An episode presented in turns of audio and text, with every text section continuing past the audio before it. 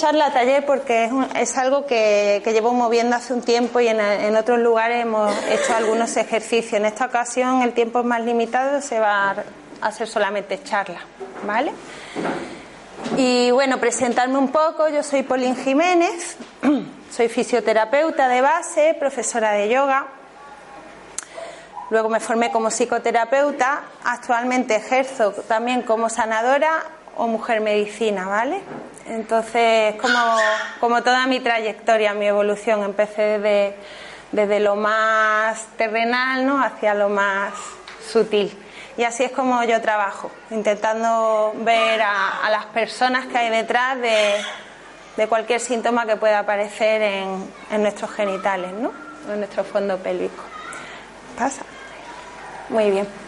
Lo primero, pues, mmm, siempre que hablamos de fondo pélvico, es muy importante como ponerle imagen para entenderlo, ¿vale? Entonces, bueno, pues es eh, esa zona que está aquí, en nuestro bajo vientre, ¿vale? Esto es, sería una mujer tumbada y se verían los, los músculos más superficiales si quitas la piel, ¿vale? Esta es una visión, si metiésemos una cámara de arriba abajo y pudiéramos verla de arriba abajo, ¿vale? Está entre los huesos de nuestras caderas. Y esta ha sido una visión lateral, donde se ven los órganos más importantes que sostiene, ¿vale? ¿vale?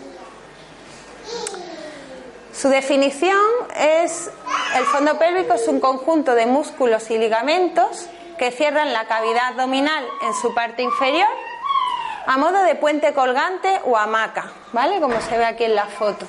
Y cuya función es contener los órganos pélvicos en su sitio y que estos funcionen correctamente, concretamente la vejiga, el útero, la vagina y el recto. Pero luego también están por encima todos los intestinos y todo el resto de vísceras, ¿vale?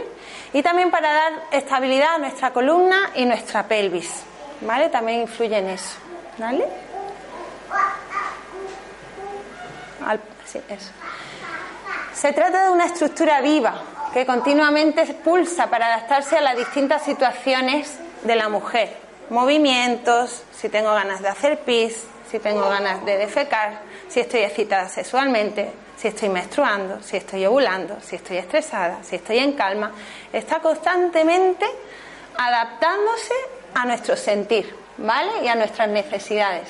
Y es por ello que yo personalmente prefiero denominarlo fondo pélvico, porque la palabra suelo evoca como una imagen inerte, firme, que no tiene vida. Y para nada, esto está, es como un corazón, está todo el día pulsando. ¿Vale? Bien. En la mujer es especialmente relevante, los hombres también tienen fondo pélvico, pero claro, ellos no viven unos acontecimientos muy importantes que vivimos por la mayoría de las mujeres. Primero es el embarazo. Ya el peso de la placenta, el bebé, el líquido amniótico, todo eso genera que esa hamaca tenga que estar en mayor esfuerzo, ¿vale? Luego el parto. No todos los partos son iguales no todos los partos dejan el fondo pélvico de la misma manera.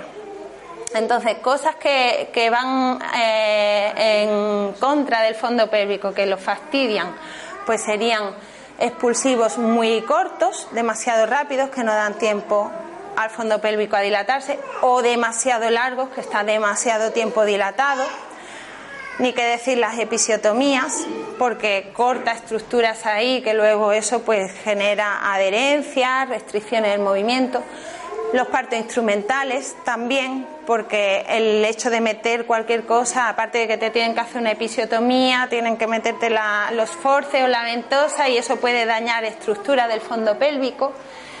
Eh, ¿Qué más cositas? Eh, la, anestesia epidural también, porque nos desconecta de nuestras sensaciones. Entonces, tú a lo mejor estás empujando cuando si no tuviera epidural no podrías empujar del dolor que te causa y es como que ese dolor sería tu guía, tu maestro en cuanto tú puedes, porque eso está cediendo, ¿no? Entonces, si te conectas con tu fondo pélvico durante el parto, pues los está escuchando, mientras que de alguna manera la epidural te desconecta, ¿no? Maniobras como la del Cristeller, donde te empujan así la barriga para abajo para sacar al bebé, también afectarían a nuestro fondo pélvico porque le están dando ahí de repente un tironazo a esa hamaca, ¿no? Entonces, bueno, pues según los partos también quedan los fondos pélvicos de una manera u otra. Y el último acontecimiento importante es la menopausia, donde mm, el nivel de hormonas pues cambia y, es normalmente donde aparecen todos los síntomas, los grandes síntomas de problemas de fondo pélvico. Pero viene de aquí, normalmente viene de aquí. Y si no nos hemos cuidado para llegar aquí, ahí es donde aparecen los síntomas y los grandes problemas. ¿Qué más factores nos fastidian el fondo pélvico? Bueno, pues los deportes. No todos los deportes son beneficiosos para el fondo pélvico. Me vienen muchas mujeres. Es que yo soy súper deportista, no sé cómo me ha pasado esto. Bueno, pues es que los deportes de alto impacto que se llama, que llevan rebote, el jumping, el aeróbic, el, el, zumba este, todos los que son de saltar, Claro, están los órganos rebotando y esa maca ahí que tiene que contener. Pero también los deportes que llamamos hiperpresivos, que significa que generamos mucha presión interna con la respiración contenida, por ejemplo, los abdominales convencionales, el spinning, que hay que apretar súper fuerte, el atletismo, el judo, el kung fu, el karate, todas estas artes marciales también llevan mucha hiperpresión. Incluso una clase de pilates en un posparto inmediato puede ser hiperpresivo. Por eso aconsejo hacer pilates posparto exclusivo, ¿no? que no es cualquier pilates. Entonces, bueno, no se trata de no hacer esos deportes. Imaginaros que yo soy, pues que te digo yo, de kung fu desde chica, no me voy a dejar de hacer kung fu porque es lesivo, pero sí saber que tiene un efecto sobre mi fondo pélvico y que tengo que hacer cosas para contrarrestar ese daño. ¿Vale? Otro de los factores es la obesidad, por lo mismo que en el embarazo, el peso. El peso aumenta y esos músculos son pequeñitos y se cansan. Otra cosa muy frecuente, el estreñimiento, y más las que sufrimos de estreñimiento crónico. El hecho de estar ahí apretando en el bate una y otra vez está fastidiándonos todas las fibras musculares del fondo pélvico, así como las que tienen asma, rinitis, alergias respiratorias y se tiran la mayor parte del año estornudando y tosiendo porque también eso tiene una repercusión sobre el fondo pélvico. Entonces, lo más, la clave aquí es la prevención más que el tratamiento. Si conseguimos prevenir, pues mejor que curar. Por ejemplo, a la hora de ir al baño, el váter en sí no fue un buen invento. ¿vale? Nosotros de forma natural eh, iríamos a defecar como lo hacen los animales, de cuclillas, ¿vale? ¿Qué ocurre cuando yo estoy sentada en un ángulo de 90 grados? Que hay un músculo, que es el pubo rectal, este que está aquí, que está en tensión y tira de la parte final del recto generando una curva, que ya entonces las heces tienen que sortear este camino. Si yo tengo dificultades para defecar, porque tengo tendencia al estreñimiento, esta postura me fastidia. Sin embargo, si yo pongo un ángulo menor, poniéndome un banquito debajo de las piernas, las rodillas un poquito separadas, mi espalda elongada e inclinada un poquito hacia adelante, el recto se convierte como su nombre dice, recto. Y tiene la salida recta porque ese músculo se relaja ahí. ¿Vale? Aparte, cuando estamos un poquito atascadas, solemos hacer lo que se llama la maniobra de Valsalva, que se pone aquí este hombre tan rojo así, que está apretando, ¿no? Entonces, ¿en qué consiste esa maniobra? Normalmente las mujeres que tenemos menos fuerza metemos aire dentro del cuerpo y ese aire lo imprimimos para abajo. Eso es lo que es una hiperpresión, ¿vale? Entonces, contenemos el aire y empujamos y ese aire, pues como un globo, se, va para todos los lugares. Para evitar eso, para evitar que el fondo pélvico también salga hacia afuera, soltamos el aire, quitamos la, presión como la olla. Entonces, colocando esta postura, yo puedo activar mi abdominal, igual que haría, pues lo hago sin, soltando cualquier tipo de sonido, ¿no? Mm, ah, y ya no estoy haciendo tanta presión. Para mi punto de vista, sea estreñida o no, yo iría al baño así, ¿vale? Porque es que una vez empieza a acostumbrarte el banquito, luego estás en cualquier otro sitio y no hay banco y te buscas la papelera o lo que encuentres por ahí porque no, no encuentras la postura. Te das cuenta que esta es la que, la que va bien, la que sienta bien. Y así además, aunque no tengas estreñimiento, El acto de defecar no es siempre empujar, es abrir. Es casi como parir, porque parir también es abrir, abrirse y dejar que pase lo que tenga que salir, ¿vale? ¿Vale?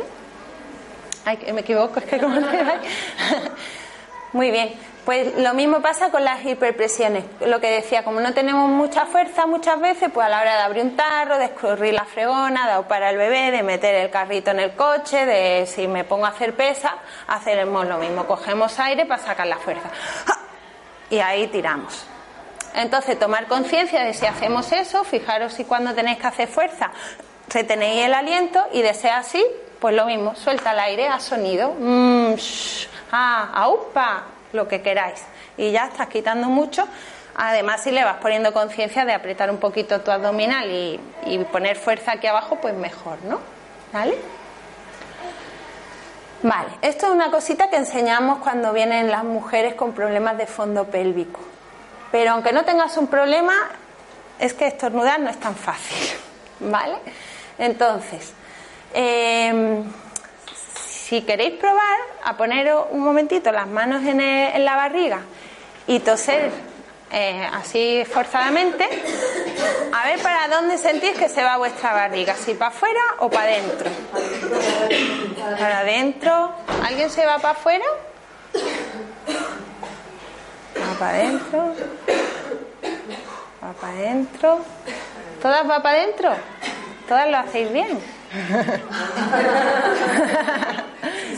Sin saberlo. Bueno, yo en consulta siempre me las encuentro todas para afuera. y en los talleres todas para adentro. es curioso. Pero bueno, es para adentro, para que lo tengáis claro, ¿vale? Es para adentro. El, el, del abdomen, un músculo que nace aquí en la espalda y viene a insertarse aquí delante, es el que tiene que activarse cuando yo toso. Entonces, yo le digo a, mis pacientes, vamos a ver, si tú puedes hacer esto, este movimiento, ¿vale? Tú puedes soltar el aire cuando metes la barriga. Por tanto, puedes toser cuando metes la barriga. ¿Vale? Y entonces la cosa es sincronizar eso.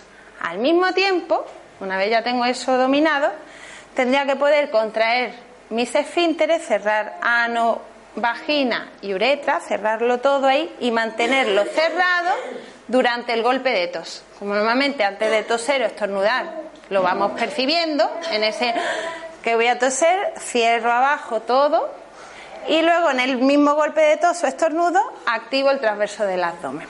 Y eso es lo que le llamamos la maniobra de protección. Se puede hacer embarazada aunque no se meta tanto la barriga, y se debe hacer, porque eh, ya bastante tiene el fondo pélvico con el embarazo, como si encima con golpes de tos está todo el rato. Y de hecho, muchas mujeres que sufren algún tipo de incontinencia, la incontinencia de esfuerzo se caracteriza por eso, que cuando hace un esfuerzo, estornuda, corre, es cuando se sale un poquito del pipí. Entonces, esta maniobra es especialmente interesante para ellas, pero que esto es para todas y para toda la vida. Aprender a toser y a estornudar de manera que no nos fastidiemos. Ok, dale. Otra curiosidad. El fondo pélvico, en su composición, es 80% colágeno.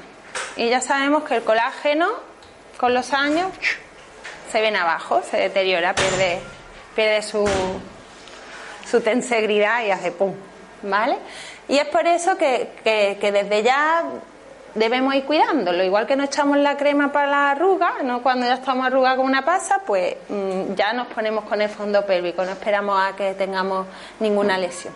Y solo el 20% de su composición son fibras musculares, es decir, son músculos, muy pocos músculos y mucha, mucho colágeno, ¿vale?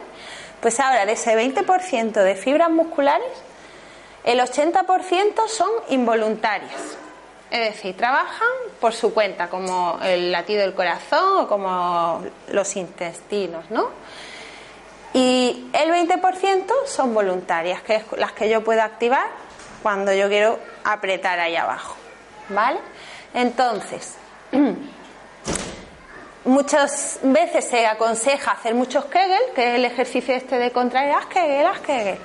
Pero claro, si tu problema no viene de las fibras voluntarias y te está inflando a hacer Kegel, estos músculos se agotan porque un 20% se cansa enseguida. En 5 minutos de Kegel ya tienen los músculos voluntarios agotadísimos. Y si sí continúas, esta familia le va a tener que echar mano a esta, es decir, estas fibras involuntarias se van a tener que convertir en fibras voluntarias. Pero eso no, es gratuito, eso pasa una factura. Y la factura es que se espastifica, que se endurece. Y cuando se endurece es como una contractura, ya no pulsa. Hemos dicho que el fondo pélvico tiene que pulsar, que está, las involuntarias están todo el rato haciendo esas pulsaciones. Si se endurecen, ya no funciona igual. Estas, las fibras involuntarias, de alguna manera tienen que ver con lo que le llamamos el tono, mientras que estas tienen que ver con la fuerza. Es diferente el tono que la fuerza. el tono es la tensión muscular que yo tengo inconscientemente, de forma relajada, lo tersa o flácida que yo tengo mi musculatura. Mientras que la fuerza es la capacidad que yo tengo de contraerla a voluntad, la fuerza que yo le pueda sacar. Entonces, hay mujeres que tienen bien el tono, pero de fuerza no andan tan bien. O al revés, puedes tener la fuerza muy bien y el tono regular. O mal, mal, bien, bien, distintos grados de bien, distintos grados de mal. Entonces, en un estudio de fondo pélvico, que es lo que hacemos los fisioterapeutas, valoramos cómo está el tono y cómo está la fuerza, porque según cómo esté uno u otro, los tratamientos son diferentes. No todo se cura a base de bolas chinas y Kegels, que es lo que suelen recomendar.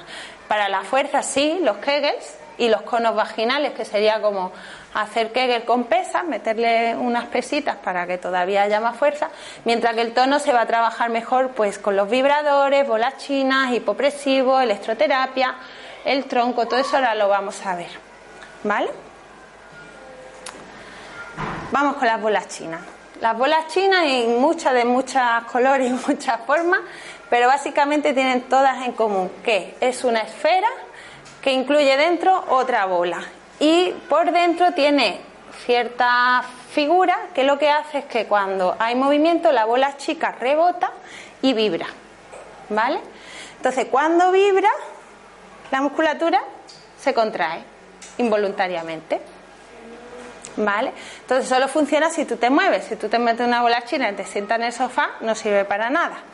Pero si te la pones y te echas a andar, o te pones a limpiar la casa o hacer cualquier cosita, pues está ahí, y es la vibración lo que hace que funcione. Es verdad que hay bolas chinas que vienen dos, que tienen más peso, entonces sería un poco una combinación de tono-fuerza, que trabajarían las dos, el tono con la fuerza, pero sobre todo trabajan a nivel de tono. Y se desaconsejan utilizar si hay un fondo pélvico con algún tipo de problema mm, y para rehabilitar. O sea, lo utilizamos más para mantener un fondo pélvico en buena salud y para prevenir. Por ejemplo, si yo soy profe de aeróbic y ya hemos dicho que el alto impacto no fastidia, me pongo la bola china para dar la clase. Y entonces durante la clase la vibración está trabajando mi tono para que no se me venga abajo. ¿Vale? Ok, dale. Los vibradores. Vale. Hay muchos tipos. Estos que están aquí son como los médicos, los, de fisio, los que no tienen forma erótica. Y estos son más de sex shop. Pero al fin y al cabo lo mismo, son vibradores. Estos seguramente tendrán triple precio, por eso de que son médicos. Yo aconsejo ir a cualquier tienda erótica y el resultado es el mismo. Ocurre a veces que tras los partos las vaginas se quedan, las vulvas, se quedan abiertas, como en esta foto, ¿vale? Y la vulva siempre tendría que estar cerrada de partida. Entonces, cuando una vulva se ha quedado abierta, está hablando de que hay un tono deficiente.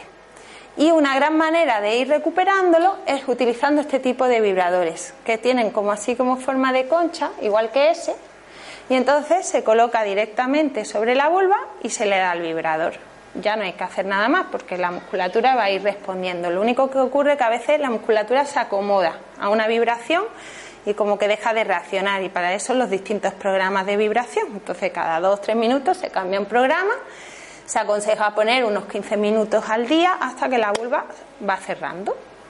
¿Vale? Y luego están estos otro tipo de vibradores que se pueden introducir dentro de la vagina y trabajan a nivel más profundo, porque esto es un problema más de tono de, los músculos superficiales, pero también hay profundo y se podría trabajar a esos niveles. Y también este es uno que estimula solo el clítoris y ahora veremos qué, qué pasa porque, porque es interesante para la rehabilitación también. Vale, lo vemos después. Eh, tenemos los abdominales hipopresivos, esto cada vez se escucha más, por suerte, en contra de los abdominales convencionales, ¿vale? Mm, los fisios decimos prohibidos abdominales convencionales, o sea, ¿para qué? Es que no sirven para nada, porque el abdominal convencional trabaja mucho la fuerza, pero no trabaja prácticamente el tono. Entonces, normalmente después de los partos queremos recuperar de alguna manera nuestra barriguita. Y eso es trabajando el tono. Hay mujeres que van al gimnasio y dicen, toca, toca, mira qué dura estoy, pero sin embargo, cuando estoy relajada, me sale aquí esto, porque tienes mucha fuerza, pero de tono anda regular. Además, cuando haces el abdominal convencional, Aquí porque está chiquitita la foto, ¿no? Pero en la mujer de arriba se le ve como que la barriga se mete hacia adentro, está hundida. Y cuando hace el abdominal sale hacia afuera. Cuando lo que buscamos es todo lo contrario, queremos que la barriga vaya hacia adentro. Entonces yo estoy haciendo abdominales de alguna manera le estoy diciendo a, mi, a mis abdominales, hacia afuera, hacia afuera, hacia afuera, en cada abdominal. Tú vete hacia afuera, hacia afuera. Y luego nos ponemos en el espejo, ¡ay! Yo quiero para adentro. Así que yo los desaconsejo. En contraposición tenemos el hipopresivo, que de alguna manera se llama hipopresivo porque trabaja sin presión, se trabaja en exhalación y en apnea, es decir, sin respirar. ¿Vale? Y lo que se hace es meter las, las tripas y succionarlas hacia adentro a través de un movimiento del diafragma, no de los abdominales en sí. Entonces, eso lo que hace es, de alguna manera, reprogramar los tejidos y decirle, vosotros hacia adentro, hacia adentro, hacia adentro y, cintura de avispa, ¿no? Hacia, en, toda, en toda su dimensionalidad, ¿vale? Es decir, que no es tonificación muscular, está trabajando la reprogramación del tejido y por tanto el tono, para que tú, estando relajada, tu barriga esté colocada correctamente. Os voy a hacer una demostración Aquí hay varias posturas, ¿no? Se puede hacer de pie, tumbada, todas estas, hay un montón de, maneras, ¿no? Pero básicamente, aparte de que tiene muchas claves posturales, pero lo que sería la hipopresión en sí es soltar el aire y ahora se chupa las tripas.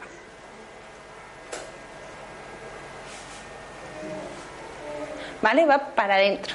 El trabajo es para adentro. Eso se une a que hay que hacer una elongación del cuerpo, una activación de la cintura escapular y demás, porque todo eso va activando el traverso del abdomen y sumado a la hipopresión es lo que genera un beneficio. ¿Vale? Se han hecho estudios de mujeres que han hecho hipopresivos durante seis meses, media hora todos los días, han llegado a perder hasta 8 centímetros de diámetro. Pero digo yo, hay que tener los 8 centímetros para perderlo, primero, y segundo, hay que tener tiempo para hacerlo, más si ha sido madre. Entonces lento, con esto quiero decir que es lento. Normalmente tenemos como mucho, sacamos dos ratitos a la semana, dos media horita. Y con eso ya es suficiente. A los dos meses más o menos ya se empieza a ver resultado, ¿vale? Ok, ¿vale? Este es el tronco. Eh, le llaman método 5P porque tiene muchas P, que es propioceptivo, pelvi, perineal. Y esto lo ideó Chantal Fabré, que es una matrona francesa, sexóloga también, y ella eh, se dio cuenta que simplemente con medio tronco de madera podíamos hacer unos ejercicios estupendos para el fondo pélvico y los validó científicamente. Es decir, que, que se demuestra que con el trabajo del tronco los fondos pélvicos se recuperan.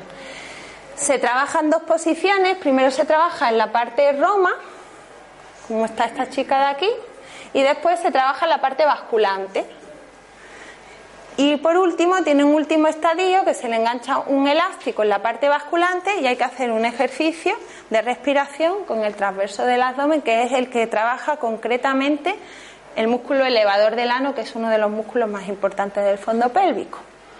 Entonces, bueno, pues es una manera, pues para las que no les sale el hipopresivo, les, les genera angustia, porque también el hipopresivo, como se trabaja en apnea, no todo el mundo lleva bien lo de estar en el vacío sin aire. Hay 10 segundos o 15 que hay que mantener esa apnea. Entonces, pues otra alternativa es el tronco. Y lo que me gusta del tronco es que se puede trabajar embarazada, cosa que el hipopresivo no. Entonces ya puedes ir previniendo. ¿Vale? Tiene un montón más de beneficios, aparte de eso, regular estrés, corrige la postura global, mejora la circulación de la pelvis menor, eh, libera hiperpresiones después de hacer deporte, te subes un poquito al tronco y te regula de alguna manera. En fin, tiene muchos beneficios. ¿Ok? Y luego están los Kegel, ¿no? Los famosos Kegel, que, que estos sí que no han hablado, las matronas, eh, cuando vas a natación mm, embarazada te ponen ahí a hacer Kegel, todo el mundo te pone a hacer Kegel, el ginecólogo, todo. Y los Kegel están muy bien para trabajar la fuerza, pero no se deben trabajar más de cinco minutos al día. No sé si se ve bien que ha entrado mucha luz ahora, ¿se ve? ¿La, la veis, no? ¿Qué? Sí, cierro, cierro un poquitín. Si podéis cerrar unas chispininas, porque es que ha salido el sol. No mucho, porque tiene que poder verse, no sé, ver, ahí está bien, ok. Entonces, más de cinco minutos al día no se recomienda hacer kegels, ¿vale? Se pueden hacer para mantener el fondo pélvico o para recuperarlo, pero no más de cinco minutos. Y el kegel lo que consiste de alguna manera es como el dibujillo que viene ahí, es contraer ano, vagina y uretra y también aspirar, es como subir, contraer y subir y después relajar, ¿vale? Hay unos dispositivos inteligentes que te los introduce en la vagina y te, te dice cuándo tienes que contraer y además mm, observan la fuerza que tienes y te van cambiando los programas para, en fin, que, que son Smart Kegel se le llama.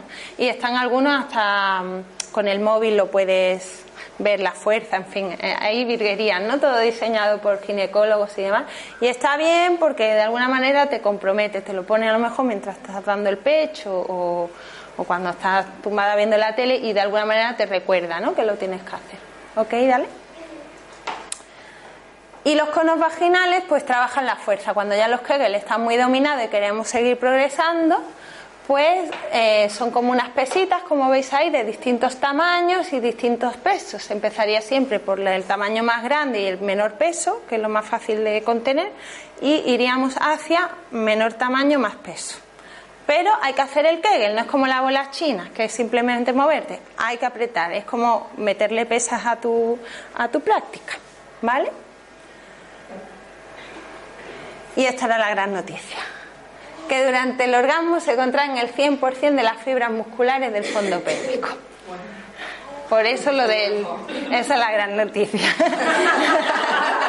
Por eso lo del vibrador del clítoris, ¿no? Porque muchas mujeres solo podemos alcanzar el clítoris si se estimula eh, la joya, nuestra joya, porque al fin y al cabo solamente está diseñada para dar placer. El clítoris no tiene ninguna otra función que dar placer tiene 8.000 terminaciones nerviosas en el, su glande, tan minúsculo, en comparación con un glande masculino que tiene 4.000. Por eso a veces molesta que se estimule directamente y necesitamos tener el capuchón del clítoris para estimularlo porque si no molesta, ¿no? Porque es muy, muy sensible. Entonces, eh, el orgasmo es fuente de salud para el fondo pélvico. Esto significa, en los puerperios que no tenemos ganas de encuentros sexuales con la pareja, estimúlate, llega al orgasmo. Que no tengo pareja, estimúlate, llega al orgasmo.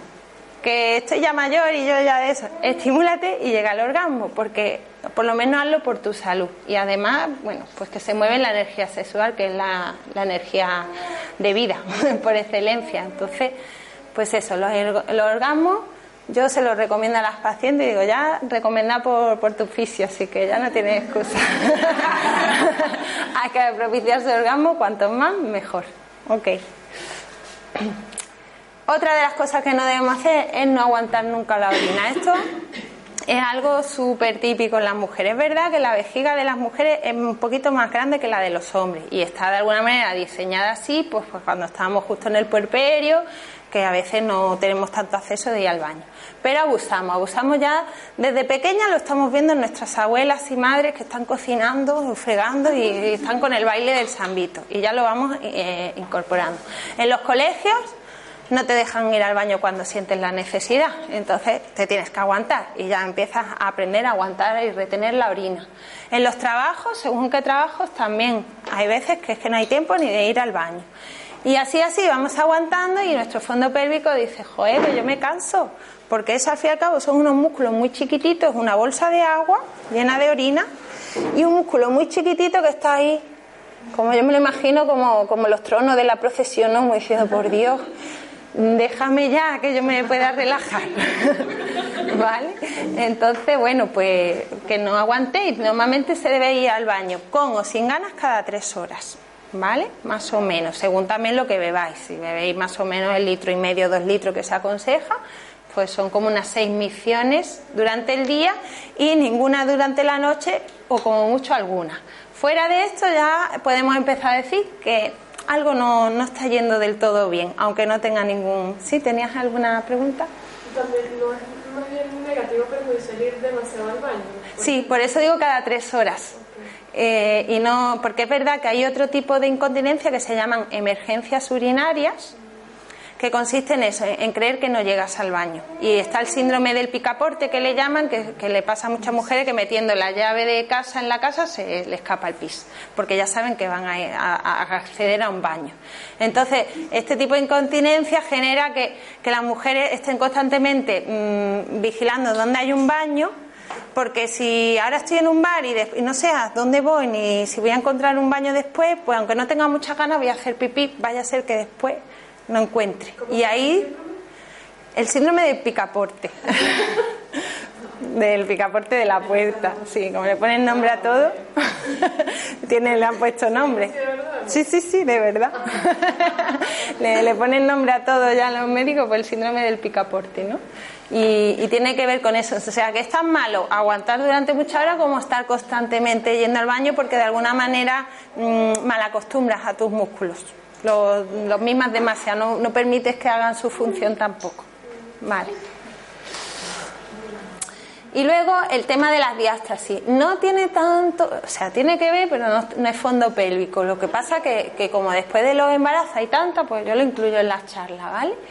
La diástasis es que cuando yo eh, he sufrido un embarazo, bueno, he sufrido, más he sufrido los músculos, el embarazo no se sufrió, pero cuando mis músculos han sufrido el, que, el exceso de volumen del embarazo y no han podido ceder ya más hacia adelante, lo que hacen es que se van los abdominales, los rectos, que son los de la tableta de chocolate, se van hacia los lados.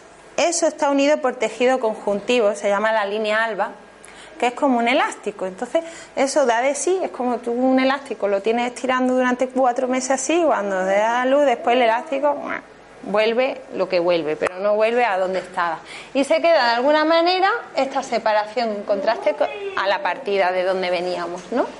Se comprueba porque se pueden meter los dedos bastante profundo, de una a dos falanges, y tiene intervención quirúrgica si es más de tres dedos de ancho, si no, no, si no se puede recuperar. Pero es difícil, no son fáciles las diástasis. En la diástasis es más lo que no debo hacer que lo que puedo hacer por ella. Y lo que no debo hacer, que muchas veces lo desaconsejan, te dicen, pues no hagáis ni yoga ni pilates, porque en las extensiones, en todas las que llevan extensión, sale el pepino, como una especie de pepinillo aquí. ¿Vale? Yo tengo diástasis, yo tengo todo porque me dedico a esto ya así. Entonces, si yo me echo para atrás sin activar mi transverso del abdomen, vais a observar que me sale un pepino aquí, ¿vale? Ese es síndrome de diástasis. Sin embargo, si yo contraigo mi transverso del abdomen, antes de hacer una extensión, aquí no sale absolutamente nada. Por tanto, no quiere decir que yo me quede sin hacer yoga ni pilates, sino simplemente que yo pueda saber cómo manejar eso. Y así con, con todos los otros cuidados de fondo pélvico de los que estamos hablando. Las diástasis con el tiempo van mejorando, pero es verdad que si no haces algo más por ellas, como hipopresivos, terapia manual, pues les cuesta más trabajo. Algunas mujeres no le da problema, como a mí, en mi caso, pero hay otras que sí que las digestiones le molestan, que sienten como los gases, bultos, incomodidades, y ahí la terapia manual va súper bien. Ok, dale. Y entonces, ¿cuáles son las disfunciones más comunes del fondo pélvico? Bueno, pues una son las incontinencias urinarias, que hay de varios tipos. Una es, se me sale el pipí en cualquier momento, sin sin saber, sin previo aviso, se sale. Otra es cuando toso, cuando corro, cuando hago algún tipo de esfuerzo se me escapa el pis, que es la incontinencia urinaria de fuerza, las emergencias urinarias, que es la que acabo de hablar, no llego al baño, ¿vale? Y aunque se escape dos gotas de pipí ya se declara incontinencia, no es mm, mojar la toalla, ¿sabes? Con dos gotas ya estamos hablando de una incontinencia. Incontinencias todavía más, un poco más vergonzosas, pues escapes de gases, no puedes contener que se te escapen los gases, incluso en las heces. A veces de cuando está más suelta la barriga o a veces incluso cuando las, las deposiciones son, son normales o compactas. ¿Vale? Y luego el otro tipo de disfunción muy común es que eh, si estos son los músculos sanos, después de un embarazo un parto así con dificultades, se pueden haber debilitado, haber abombado de esta manera y entonces pueden descender los órganos estos que habíamos dicho, la vejiga, el útero o el recto. Entonces, ahí hay cuatro niveles de descenso. Un ligero descenso, un moderado descenso, todo eso estaría dentro de la vagina todavía y después vienen los grados 3 y 4 que es que se sale el órgano por fuera. Ahí ya la fisioterapia no tiene nada que hacer, ahí ya es cirugía.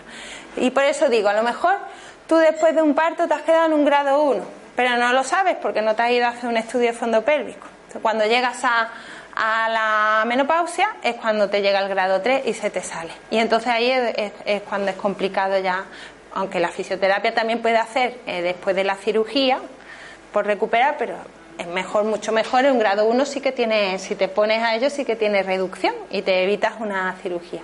Muchos ginecólogos, cuando ven prolapsos de un tipo 1 y 2, como no saben de oficio estamos tan metidos en esto, les dicen, a mí me llegan pacientes, me ha dicho que ya en 10 años me operará. Y claro, digo, hay que ver qué cuco, ¿no? O sea, sabes que en 10 años seguramente se le terminará saliendo y entonces tendrás ya motivos para, para operar. Y eso no, eso tenemos que tratar de que eso no sea así. O sea, lo normal no puede llegar a la menopausia con incontinencias o con prolapsos, que se llama esto. Lo normal sería llegar normal, sin ningún tipo de disfunción y lo raro que pasara esto. Pero di una, esta charla misma la di en el pueblo de Casa Bermeja, que casi todo el público eran señoras mayores, y, estaban todas así durante la charla como diciendo, sí, sí, eso me pasa a mí, eso me pasa a mí. Y ya algunas se animaban, a mí es que es a chorro, es a chorro, ¿no? Y, y, a mí, pues a mí me han operado y tal. Y entonces era alarmante, porque es que eran casi todas. Creo que ninguna dijo, a mí no me está pasando. Entonces es algo alarmante. ¿Ok? Dale. Y luego, pues bueno, la terapia manual para mí es la clave del éxito. O sea, tú puedes hacer un montón de ejercicios y demás, pero cuando te han practicado una episiotomía, cuando también has tenido una cicatriz por cesárea, eh, o cuando tienes una disfunción de fondo pélvico, esa maca a veces está muy tensa de un lado y se queda floja de otro porque por la misma cicatriz. Entonces, si yo me pongo a hacer el hipopresivos con esa asimetría, digamos, estoy fortaleciendo mi fondo pélvico dentro del problema. Entonces, de alguna manera hay que ponerlo todo a punto, ¿sabes? Elastificar los tejidos, regular las tensiones y todo para que el programa luego de ejercicios, de que el hipopresivo, sea todavía más beneficioso, porque si no a veces no funciona. ¿Vale? Entonces, mm, pues sí, te puede hacer todo lo demás, pero si tienes un problema, si ya tienes algún tipo de disfunción, lo suyo es también unirlo a terapia manual, ¿vale? Bueno, pues daros las gracias. Este es el momento también de, si tenéis algún tipo de pregunta para, para contestaros. Vale, este, bueno, dos preguntas. La primera, a mí me practicaron episiotomía. Uh este, traté de que fuera el parto lo más respetado posible, pero la verdad es que me hicieron también la maniobra de Cristelle. conocimiento, ¿no? y, y, en ese momento no sabía que esa maniobra también era eh, como un irrespeto, ¿no? De todas maneras, mmm, saber después de una episiotomía, eh, uno puede volver a parir sin que tenga la misma episiotomía, te tiende a abrir por el mismo sitio, no sé si lo puedes responder tú, y si aún cómo hago para saber si ya después de recuperar esa zona, eh, hay una parte que está más flácida, o sea, ¿hay alguna manera de yo saber si me, si me conviene o no hacer cuál ejercicio? Claro, es que es lo que iba a decir, que lo ideal siempre es primero hacerse un estudio de fondo pélvico y ver de dónde partimos. Así de dónde partimos, así se personaliza el tratamiento. Entonces, yo cualquier cicatriz, sea de episiotomía, sea de cesárea, les recomiendo a todo el mundo que se la trate. Porque el, tejido que se, que se corta, que es el tejido conectivo, que es como si fuera mi camiseta, ¿vale? Imaginaros que mi camiseta ahora le hacen aquí un corte y yo lo coso. Pues vais a ver qué pasa si yo le hago aquí un remiendo. Genero líneas de tensión a un montón de otras estructuras. Entonces, eso está ahí. Y ya, mm, a, lo mejor en ese momento no te da síntomas, pero luego sí, muchas le molesta durante las relaciones sexuales, después de una episiotomía, siente un pinchazo, siente una molestia. Entonces, eso está bien trabajarlo. De cara a prevenir una segunda episiotomía, pues también, porque elastificas el tejido. Al elastificarlo, pues ya no es necesario. De hecho, muchas teorías defienden que es mucho mejor un desgarro natural, porque el desgarro natural se va a rajar la piel por las zonas más débiles. Es decir, no va a ser una línea recta, va a ser más como un, surco de un río, pero lo va a hacer por zonas donde hay menos masa muscular, entonces no se fastidia tanto. ¿Vale? Y también, bueno, mm, me dicen, sí, sí, lo sé, lo sé, cinco minutos, Cecilia, tenemos que terminar. Entonces, eh, también ocurre que después de partos así, un poquito más traumático, cuando te has encontrado una cesárea que no te esperabas, cuando tú ibas a, por un parto natural y de repente te encuentras una cesárea, nos pasan, a mí me vienen tantos, tantos comentarios a la consulta, ¿no? Y veo, mm, veo en la página de mujer el trauma que hay ahí, aunque tú te creas que lo tienes superado. Y dice, no, yo solamente cuando hablo se me escapa la, la, lagrimita, pero yo lo llevo bien. Pero luego es en la vagina, en la vulva, está el psiquismo de la mujer. Ahí no hay secreto, ahí está nuestro lado íntimo.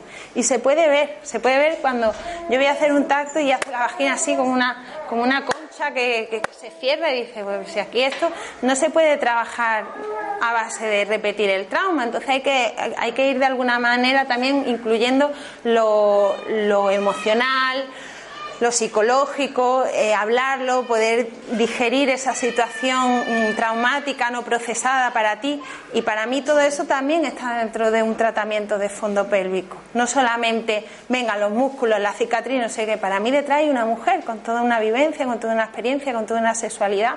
Entonces, mm, desde ahí partimos. Tengo ahora mismo actualmente una, una chica que lleva ocho sesiones y estamos tratando de quitarle el trauma de un abuso que tuvo cuando era, cuando era niña.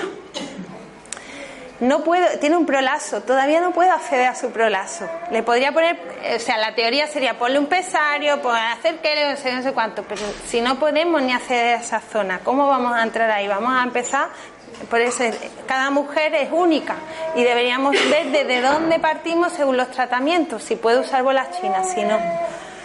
¿Responda a tu pregunta? Sí. ¿Alguna más así que tenemos poco tiempo? ¿Y qué tan cierto hay eh, de que uno puede controlar con el suelo pélvico la menstruación? Eso es un tema muy interesante, la menstruación y la mujer. Estamos también muy desconectadas de nuestros ciclos, muy, muy desconectadas y muchas mujeres y hombres también no somos conscientes de la tensión que tenemos ahí. Es lo que se llama un hipertono. Encuentro también muchas mujeres con hipertono, que es, casi lo más complicado de tratar. El, hipertono, es ponerte a hacer ejercicio, pero el hipertono es soltar, aflojar y entregarte a la vida. Y eso tiene mucho que ver con la polaridad femenino-masculino, con la energía femenina-masculina, cómo tú te relacionas con tu menstruación, el ser mujer y, cómo tú vives tus ciclos, si estás en conexión con ellos o estás desconectada de ellos.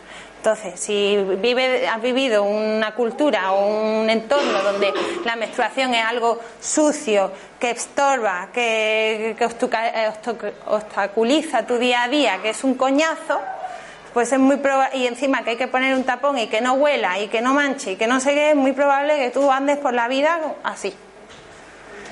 Pero una mujer que está conectada con su menstruación, que la vive como, como lo que es un proceso de limpieza psicoemocional súper potente, que te conecta a tierra, que te hace sentirte mujer cíclica, eh, con las estaciones, primavera, verano, otoño y tal, cuando está menstruando está así, abierta, así, y sintiendo cómo cae esa sangre. No se quiere poner nada que tapone eso porque necesita sentir que la sangre fluye para abajo y necesita sentir que en ese eh, te tienes que mover más lento porque en la menstruación te mueves más lento y tu energía está más lenta y no puedes estar haciendo un trabajo masculino en ese momento, ¿no? Y te puedes respetar. Y es una forma de cómo tú te amas, cómo tú te respetas, cómo tú te tratas a ti misma en este patriarcado enfermo en el que vivimos, ¿no? La mujer hemos tenido mucha sumisión con eso. Entonces, pues sí, efectivamente tiene que ver con eso. ¿Algo más? Una más, una más. La última.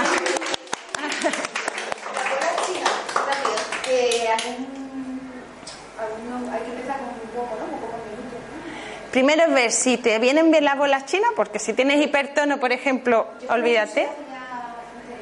Primero ver si, te viene. Para eso tendríamos que ver tu musculatura. Yo no te podría recomendar, póntela sin saber cómo estás, porque podría ser contraproducente. Pero diciendo que sí, que, estás bien y la que las quieres utilizar, sería empezar con cinco minutos hasta se puede llevar una hora y hora y media. Y con poco peso, buscando la vibración más que el peso, primeramente, y siempre comprobando que si estornudo o toso no se sale. ¿Vale? A veces pasa que te recomienda la bola china y la mujer se siente súper frustrada porque se la mete y se sale, se la mete y se sale. Y entonces está todo el rato, ya no sabe cómo se va a apretar para que eso no se salga. Y entonces está generando un Kegel continuo, que es lo que habíamos dicho, espastificando la musculatura. Entonces es muy frustrante. Si no te va la bola china, usa un vibrador que te va a ir súper bien, que te lo puedes poner sentada en el sofá, que va a ir preparando tu musculatura para en un futuro ponerte una bola china. Entonces hay muchas maneras de jugar con los elementos, ¿vale? ¿Puedes darle una más, la última? Bueno, solamente quería presentarme por si alguna sentís que necesitáis algo, lo que, a lo que yo me dedico. Yo hace 15 años que me saqué la titulación de fisio y tengo esa experiencia. Soy especialista en trabajo de cicatrices en general, concretamente de episiotomía y cesárea, porque estoy muy dedicada al ámbito de la mujer. Hago estudios de fondo pélvico y, acompaño los tratamientos. Hago mucha terapia cráneo-sacral y miofascial en, en mi terapia manual está basada más que nada con eso. También trabajo psicoterapia a través del cuerpo, todo esto que hablamos del trauma, cómo se puede eso liberar. Acompaño procesos femeninos, menstruaciones molestas, eh, quistes, miomas, todo lo que nos pueda estar ahí diciendo, oye, aquí algo no va bien. Hago masaje, evidentemente, como todo oficio. Y tengo consulta aquí en Coín, en mi, en mi espacio, que se llama Espacio Tierra de Tara. Trabajo en el Centro Mi Matrona, que es un centro de embarazo y familia que tiene consultas en Málaga y Marbella. Y también eh, colaboro con la Clínica para la Mujer Nashim en Málaga, que no sé si la conocéis, clínicanashim.com, que es un, lugar de foro femenino donde se encuentra red de mujeres y todos los tratamientos son con precio orientativo para todos los bolsillos. ¿Vale? Entonces ahí hago estudios de suelo pélvico, pues para que no se lo pueda permitir a otros niveles, pues también puede verme allí. Y ahí sobre el mostrador he dejado mi tarjeta y, un panfletillo de exacto para que le interese, pues que se lo puede a